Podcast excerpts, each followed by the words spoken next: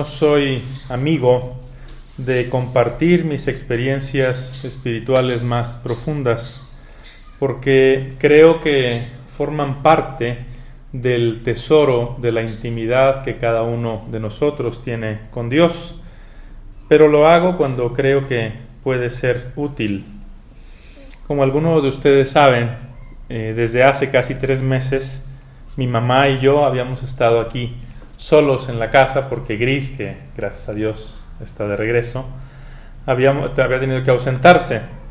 Y, con la ayuda de Dios, pues más o menos habíamos ido, no solo de Dios, también de otras personas que, nos han ayudado, eh, habíamos ido sorteando la situación. Pero la semana pasada mi mamá eh, contrajo una enfermedad que, nos desajustó la dinámica por completo. Gracias a Dios ya, ya va mucho mejor, pero fueron días nada fáciles. Una noche nos levantamos cuatro veces con el desgaste físico y mental que, que ello supone.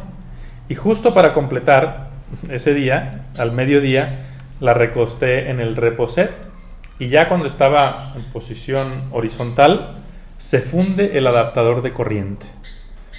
Llevamos ocho años con ese reposet y nunca había tenido problema. Y levantarla pues iba a ser más difícil. Y me decía una persona a, la que se lo compartía, me decía que es de esas ocasiones en las que te preguntas, ¿es neta? O sea, tenía que pasar justo hoy.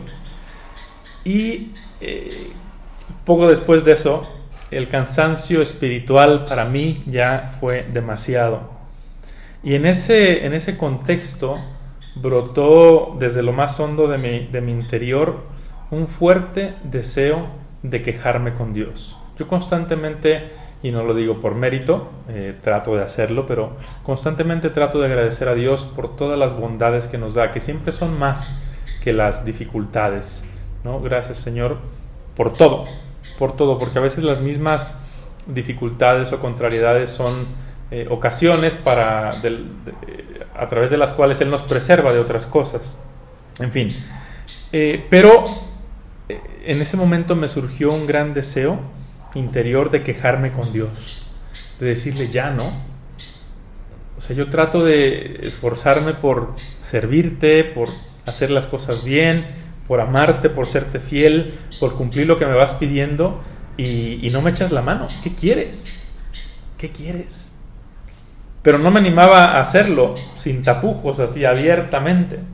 Y le mandé un, voice note a mi, a mi director espiritual y le compartí mi sentir.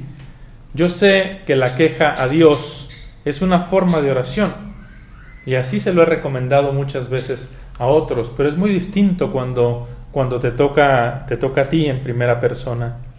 Y también eh, en ese contexto pensaba yo que a veces los que nos esforzamos por ser Mr. Perfect en lo espiritual, también tenemos que quebrarnos para experimentar esa, esa debilidad, para experimentar que nuestra fidelidad eh, tampoco es, está exenta de, fracturas y de caídas y experimentar en el fondo nuestra necesidad de Dios, nuestra necesidad de ser, de ser salvados. Y, mi director espiritual me, respondió diciéndome que, que era una experiencia común, que en los salmos constantemente encontramos expresiones como ese ¿hasta cuándo, Señor?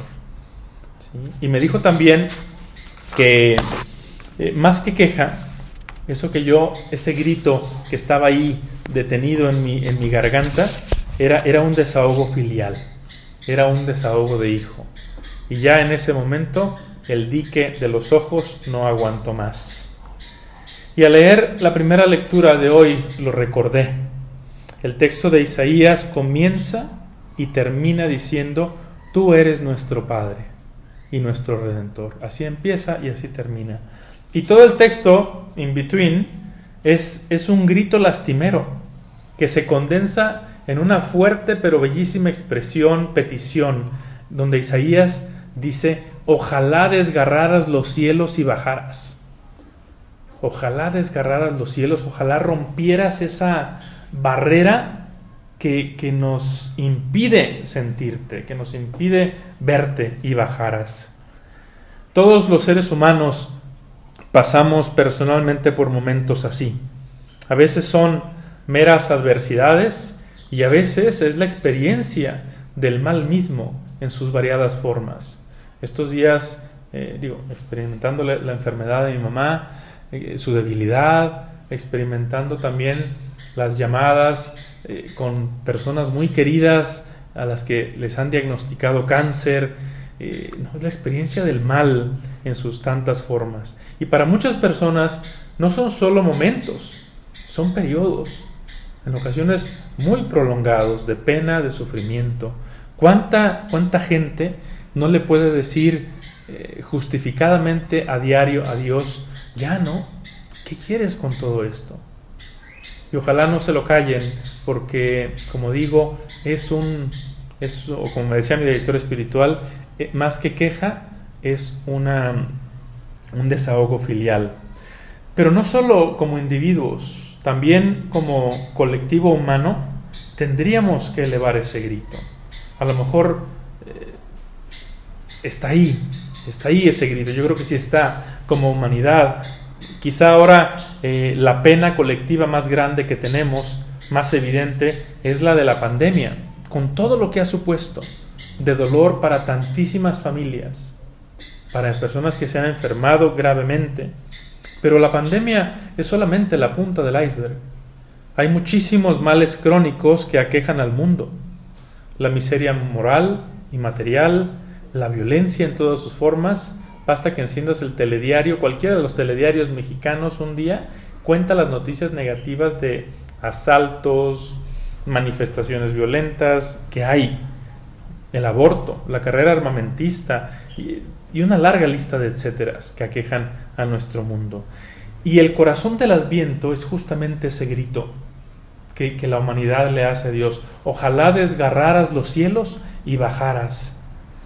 El adviento no es sólo la preparación para Navidad, también es una escuela muy, muy profunda que nos ayuda a cobrar conciencia de nuestra debilidad, de nuestra indigencia como individuos y como humanidad, que nos enseña a darnos cuenta de que ninguna vacuna, ninguna solución o estructura humana será suficiente, que necesitamos un Salvador que solamente puede ser Dios, que Él es el único que nos libra de todos los males, de los cuales el más temido es la muerte.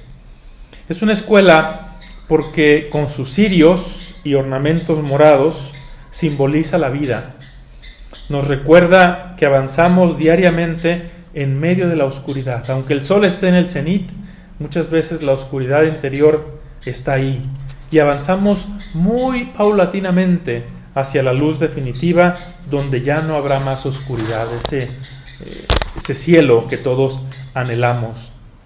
Es muy significativo que en el pasaje del Evangelio, donde Jesús nos habla acerca del amo que regresa, dice que puede llegar al atardecer, a la medianoche, al canto del gallo o a la madrugada. ¿Por qué no llega durante el día?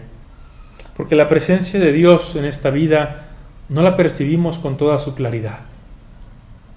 La descubrimos solamente por la fe y la fe implica oscuridad y la descubrimos solamente después de mucho entrenamiento una persona, un alma superficial, un alma que no ora continuamente, que no aprende ese arte de descubrir la presencia de Dios, difícilmente la podrá lograr. Una vez leí una reflexión sobre el pasaje de la tempestad en el mar de Galilea, cuando los apóstoles están remando ahí contra el viento y las olas, y Jesucristo está orando, y llega en, eh, dice, a la cuarta vigilia de la noche, ya en la madrugada, llega donde están caminando sobre el agua. Y el comentarista decía que el principal milagro o el único milagro no era el caminar de Jesús sobre el agua. Dice, había otro milagro ahí y era las fuerzas que los apóstoles habían tenido para estar bregando toda la noche, para no sucumbir. ¿Cuántas veces está Jesús presente en nuestras vidas de esa manera? Pero no lo descubrimos. Para poder descubrirlo necesitamos la vigilancia a la que Jesús nos invita en el Evangelio. Es, esto de los es uno de los grandes elementos de la espiritualidad cristiana Y, vigilancia significa desarrollar la capacidad, la agudeza del corazón para descubrir la venida de Cristo a todas horas, que suelen ser muy ocultas, son múltiples las venidas de Cristo en nuestra vida, a diario, a todas horas, como digo, pero son reales. Y eso, como digo, solamente se logra con una continua oración de calidad. El adviento nos recuerda en medio de todas las oscuridades, que Dios es nuestro Padre. Que pase lo que pase, haya las tragedias que sucedan, ¿sí? Dios es fiel, como dice San Pablo, y esa es nuestra seguridad. Isaías hablaba siglos antes de Cristo, y nosotros tenemos ya el beneficio de saber que Dios sí desgarró los cielos y bajó a la tierra, y lo sigue haciendo cada día en nuestras vidas. Que Dios nos conceda a todos tener un adviento muy fecundo que nos ayude a crecer en esa vigilante espera.